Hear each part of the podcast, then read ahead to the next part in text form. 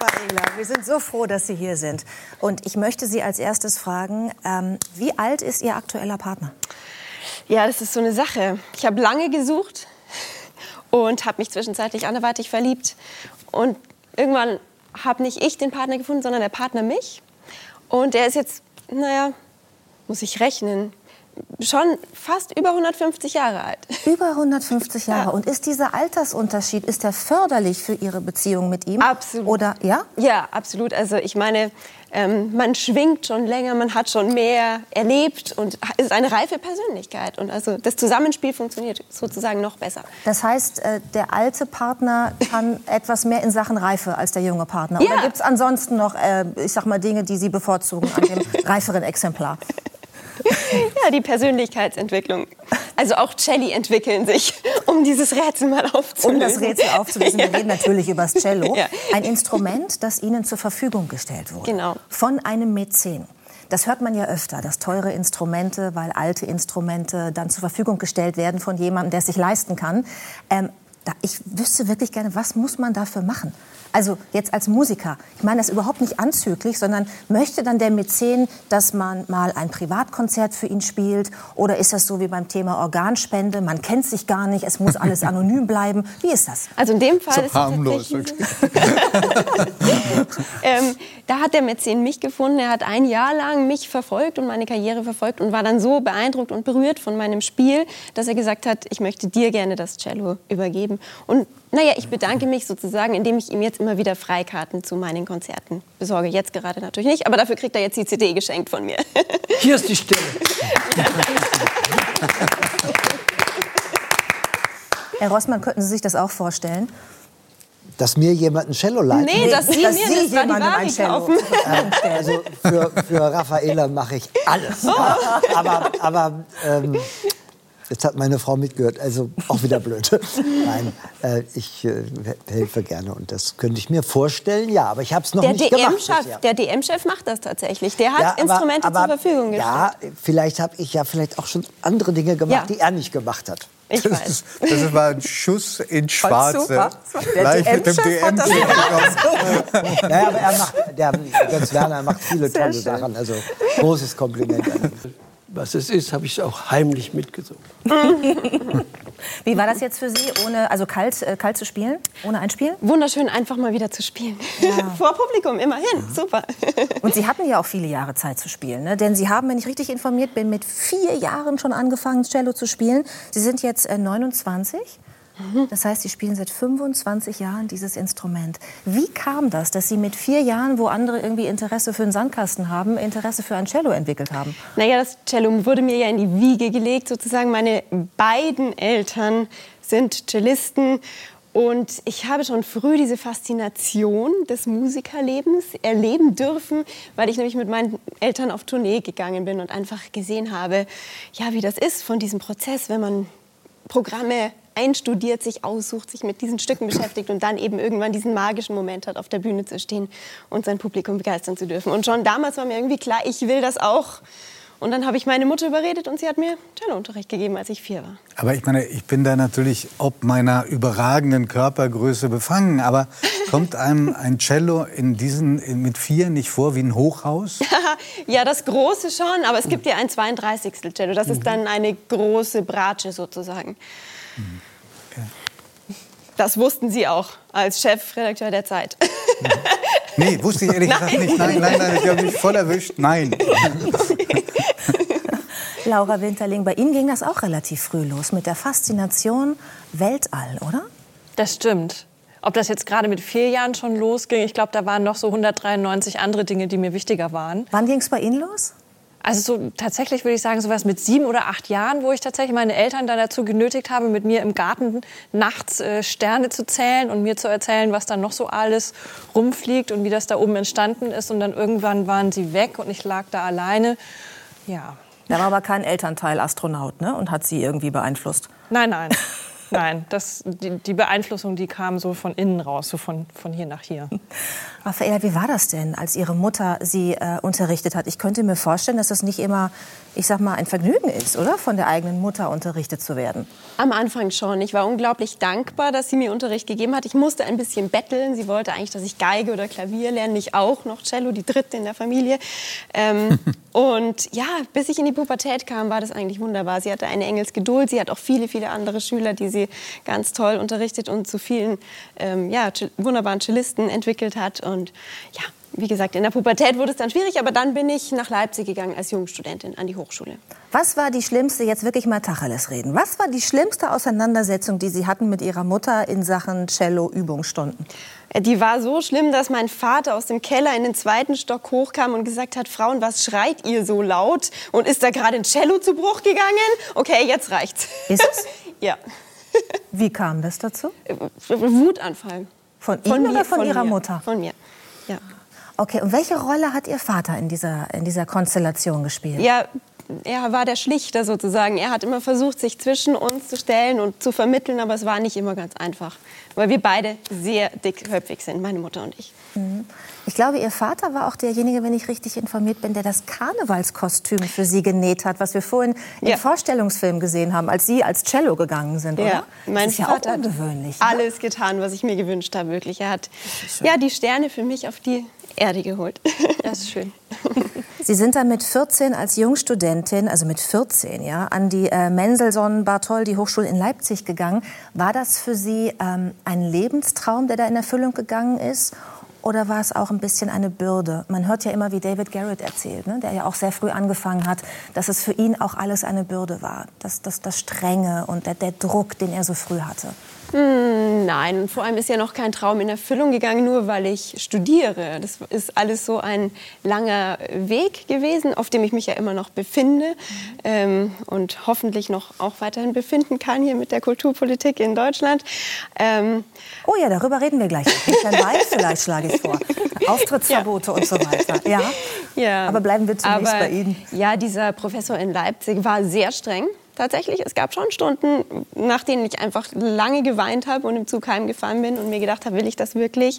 Aber die Liebe zur Musik war immer so stark und hat dann, natürlich habe ich Dinge geopfert und hatte für andere Dinge keine Zeit, weil sonst, also ich musste einfach wirklich den ganzen Fokus auch damals auf die Musik richten. Aber ähm, es hat sich immer gelohnt. Ja, Sie sind sehr erfolgreich. Also Sie haben schon wirklich eine große internationale Karriere gemacht, mit vielen Preisen auch ausgezeichnet, bevor Sie überhaupt Ihren Abschluss hatten an der, an der Uni. Das Masterstudium haben Sie Anfang 2019 abgeschlossen. Ja. Richtig? Sehr peinlich, ja. Wie haben die Dozenten darauf reagiert, dass Sie also eine Studentin da hatten, die eigentlich die Karriere schon gemacht hat, auf die alle anderen hinarbeiten? naja, die haben mich ja auch unterstützt und begleitet und zu dem gemacht, was ich bin. Also ich arbeite übrigens immer noch sehr nah zusammen mit meinem Münchner Professor zum Beispiel. Letztes Jahr haben wir dieses Offenbach-Album, was jetzt den Opus bekommen hat, gemeinsam aufgenommen. Und mhm. es ist wirklich eine sehr schöne Zusammenarbeit. Mhm. Jetzt haben Sie es gerade schon angesprochen. Ähm auch Sie leiden ja unter dem Auftrittsverbot, das es derzeit gibt. Jetzt sitzt hier ähm, ein Politiker bei uns in der Runde, der zumindest für das Land Niedersachsen ähm, durchaus auch, ich sag mal, Richtlinienkompetenz hat. was, was würden Sie Herrn Weil gerne mit auf den Weg geben in dieser Sendung? so viel, dass ich das alles gar nicht in einer Sendung sagen kann. Ähm, natürlich haben wir, wir verstehen absolut, also wir Künstler verstehen absolut, was für eine Situation gerade ist. Ähm, aber es ist einfach schon das bisschen das Gefühl einer gesellschaftlichen Triage, die gerade stattfindet in der Politik. Und zwar, dass wir einfach jetzt geopfert werden, weil wir die geringste Priorität in gewissem Maß haben. Und naja, wir Künstler stecken schon in einer gewissen Identitätskrise gerade, weil wir, wie gesagt, mit vier Jahren anfangen, ein Leben lang vieles opfern, mit viel Hingabe, Überarbeit, Fleiß, ähm, daran arbeiten, zu dem zu werden. Ähm, und für uns ist Musik, sagen wir jetzt mal, eine universelle Sprache, die Menschen verbindet. Für uns ist Musik etwas, was Menschen trösten, berühren kann, nicht nur ablenken, den Alltag, sondern noch mehr irgendwie erheben kann und ähm, zu einem vielleicht besseren Menschen machen kann, wenn man genau hinhört, die Musik wirklich auf sich wirken lässt. Für viele ist Musik eine Art Gottesbeweis, ja. Also für viele ist Musik eine Religion. Und jetzt zu hören, Unterhaltung und Freizeit in einem Atemzug mit Spielcasinos und Puffs werden jetzt geschlossen. Das ist wirklich, das hat verletzt. Das war wirklich hart und wir wünschen uns, dass wir zumindest in der, also dass wir zumindest als Kultur eigenständig anerkannt und bewertet werden und dass wir auch vielleicht als Arbeit gesehen werden. Ja, es heißt, wir halten Arbeit und Bildung offen. Ja, wir sind Arbeit und Bildung. 1,2 Millionen Menschen, mehr als 1,2 Millionen Menschen haben, sind also kernberuflich tätig in der Kulturbranche und wir haben 176 Milliarden Euro Umsatz gemacht letztes Jahr. Leiden Sie darunter, dass Sie dann als nicht systemrelevant eingestuft werden? Natürlich, ja. Ja. Herr Weil, ich will Ihnen zumindest mal die Möglichkeit geben, zu antworten. ich, ich habe ja in den letzten Monaten auch mit vielen Künstlerinnen und Künstlern gesprochen. Und das, was Sie sagen, das deckt sich ja durchgehend auch mit dem Empfinden. Und ich kann das auch wirklich verstehen. Erstens, was die Leidenschaft für das angeht, was man macht. Und zweitens, das Gefühl auch zu haben, Mensch, habe ich jetzt eigentlich überhaupt noch eine Perspektive? Oder bin ich jetzt abhängig von Stütze, auf gut Deutsch? Das kann ich schon gut verstehen. Ähm, das, was wir jetzt gerade wieder machen müssen, betonen müssen, weil keiner von uns macht es gerne. Ja. Das hängt allerdings damit zusammen, dass wir versuchen müssen, so gut wie möglich Menschen zu entzerren. Also so gut wie möglich Kontakte zu reduzieren. Weil das ist das Wesen von diesen Infektionen, sie finden von Mensch zu Mensch statt. Und da ist es nun mal so, wenn Sie ähm, ein Programm haben, wenn Sie ein Konzert machen, wenn Herr Busse im Theater auftritt. Es ist ja immer dafür gedacht, dass auch Menschen dabei sind. Und deswegen können wir einen solchen Weg nicht gehen, ohne nun leider auch die Kultur damit einzubeziehen. Ja, und wir ähm, müssen, das äh, tut mir in der Seele weh, weil ja. ich kenne auch wirklich eine Menge Leute, an denen liegt mir. Und es tut mir leid, ja. dass sie jetzt so verzweifelt sind. Aber ich muss auch ehrlich sagen, bei dem, was auf dem Spiel steht, stehe ich auch dazu. Natürlich. Ja. Und, ja, ich wollte nur einen Satz dazu sagen. Also ich habe auch ein Stück Verständnis für Politiker. Ich will mal ein Beispiel geben. Wenn ein großes Stadion für 50.000 Menschen mit 8.000 Zuschauern belegt ist und alle sind weit voneinander weg und es gibt überhaupt kein Risiko und trotzdem wird es verboten. Und ich habe trotzdem Verständnis für die Politik. Denn das Problem ist, dass diese 8000, wenn sie aus dem Stadion rausgehen, plötzlich mit tausend eng zusammenstehen und alles wird konterkariert, was eigentlich die Politik richtig angedacht hat und was auch richtig von, von dem Sport organisiert wird. Und nachher stehen sie ganz eng beieinander, trinken Bier und so weiter. Jetzt können Sie natürlich, ah, kann, wir Gut, hatten ja gesagt, wir haben uns auf du geeinigt. Bei uns sind es nicht ganz 8000 äh, jetzt, Leute. Raffaella, ja. jetzt da, hinterher stehen im, im, äh, ja. im, im, Opernhaus oder im Schauspielhaus, stehen die denn nicht hintereinander wie Fußballfans? Ja? Nein. Das verstehe ich. Äh, da hast du hundertprozentig recht. Aber die Politik für jede individuelle Situation ein, ein individuelles Recht zu machen, ist unglaublich schwer, wenn es darum geht, Politik zu machen. Weil man muss letztlich wieder generalisieren und dann wird es ungerecht. Aber äh, also insofern wollte ich dir mal so ein bisschen in die Bresche springen, weil es ist ein die, ganz schwerer Job, Stefan Weil, den momentan aber, aber ich sehe gerade jemand, dass jemand die Augen rollt. Und das möchte, wenn, wenn ich eins dazwischen sagen darf. Unser größtes Problem ist, dass wir nicht genau wissen, wo genau finden diese Infektionen statt. Es wird häufig zum Beispiel auch gesagt, sagt mir doch mal ein Beispiel, dass in der Theateraufführung eine Infektion äh, stattgefunden hat. Und diesen Nachweis können wir auch nicht liefern. Gut, ähm. Aber tatsächlich ist es umgekehrt so, da wir ja nicht wissen, wo sie stattfinden, müssen wir den gesamten Bereich mit in den Blick nehmen. Das ist das Kernproblem Aber Herr Weil, ein, da kommen wir auch ein, nicht drum Eine Sekunde, ich würde da gerne mal Herrn Busse noch mal einmal mit reinnehmen, weil ich weiß, dass Sie äh, dazu auch eine Meinung haben, äh, die zum Beispiel ganz konkret mit der Klimaanlagentechnik in ja. Theatern zu tun hat. Wenn Sie uns darüber mal aufklären, ja, darüber gibt, liest man äh, nämlich äh, selten etwas. Es gibt ein Versammlungsstättengesetz. Äh, man musste merkwürdigerweise in der Kulturreferenz Düsseldorf nachgucken unter Google, was das ist. Da, die sollten es eigentlich wissen. Tatsache ist, dass die, man heutzutage in der Lage ist, technisch die Luft in einem Theater innerhalb von viereinhalb Minuten total umzudrehen, also einmal zu wechseln. Das heißt, das sind sowohl Bakterien, es sind auch Viren, es ist sogar der Geruch entfernt es neu. Also eigentlich ist, wenn man da sitzt, zugegeben. Wenn man erst sitzt, kann einem nichts mehr passieren, ist es zu Hause gefährlicher. Das haben wir festgestellt, das ist auch überprüft worden, das kann man auch laut sagen, auch im Fernsehen. Nur das ist eben das, warum ich Herrn Weil recht gebe. Wie kommen die Leute dahin? Wie kommen sie wieder weg? Da ist diese Luft dann nicht mehr. Und ich kann verstehen, dass man, wenn man überhaupt nichts weiß, und wir wissen überhaupt nichts, und manche Leute sagen es auf intelligente Weise, dass sie nichts wissen, manche sagen es sehr direkt. Und man muss dann eben auch sagen, gut, wenn wir nichts wissen, wie es ist, dürfen wir nichts tun. Also müssen wir uns dem beugen. In der Hoffnung, es ist irgendwann vorbei. Raffaella Grummes, Sie haben mir im Vorfeld der Sendung gesagt, dass Sie unbedingt das Wort an Herrn Weil richten möchten, weil ja. Sie auch angesprochen wurden von, ja. ähm, ich sag mal, Mitmusikern, ja. von Kollegen. Haben Sie das Gefühl, dass Sie Ihre Botschaft richtig rübergebracht haben? Sagen wir so, ähm, wir können stundenlang jetzt diskutieren. Was uns vor allem auch bewegt, ist, dass wir haben jetzt den Lockdown und natürlich ist der richtig und wichtig und daran brauchen, kann man jetzt eh nichts ändern. Ähm, aber was passiert eigentlich in Zukunft? Gibt es Konzepte, die entwickelt werden? Ähm, mhm. Zum Beispiel Antigentests vor Konzerten oder was, dass man sicher gehen kann, dass dort nichts passiert.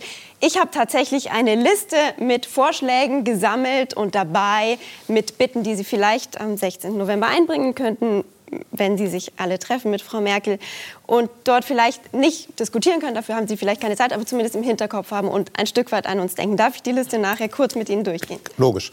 ähm, und ich, ich, kann nur was sagen, also ich bin relativ sicher, dass wir im nächsten Jahr deutliche Fortschritte machen werden. Also wir fangen jetzt zum Beispiel an mit Schnelltests. Die sind noch ziemlich aufwendig, weil da noch diese Abstriche gemacht werden müssen. Aber ich höre von Unternehmen, die probieren das Ganze mit Gurgeln.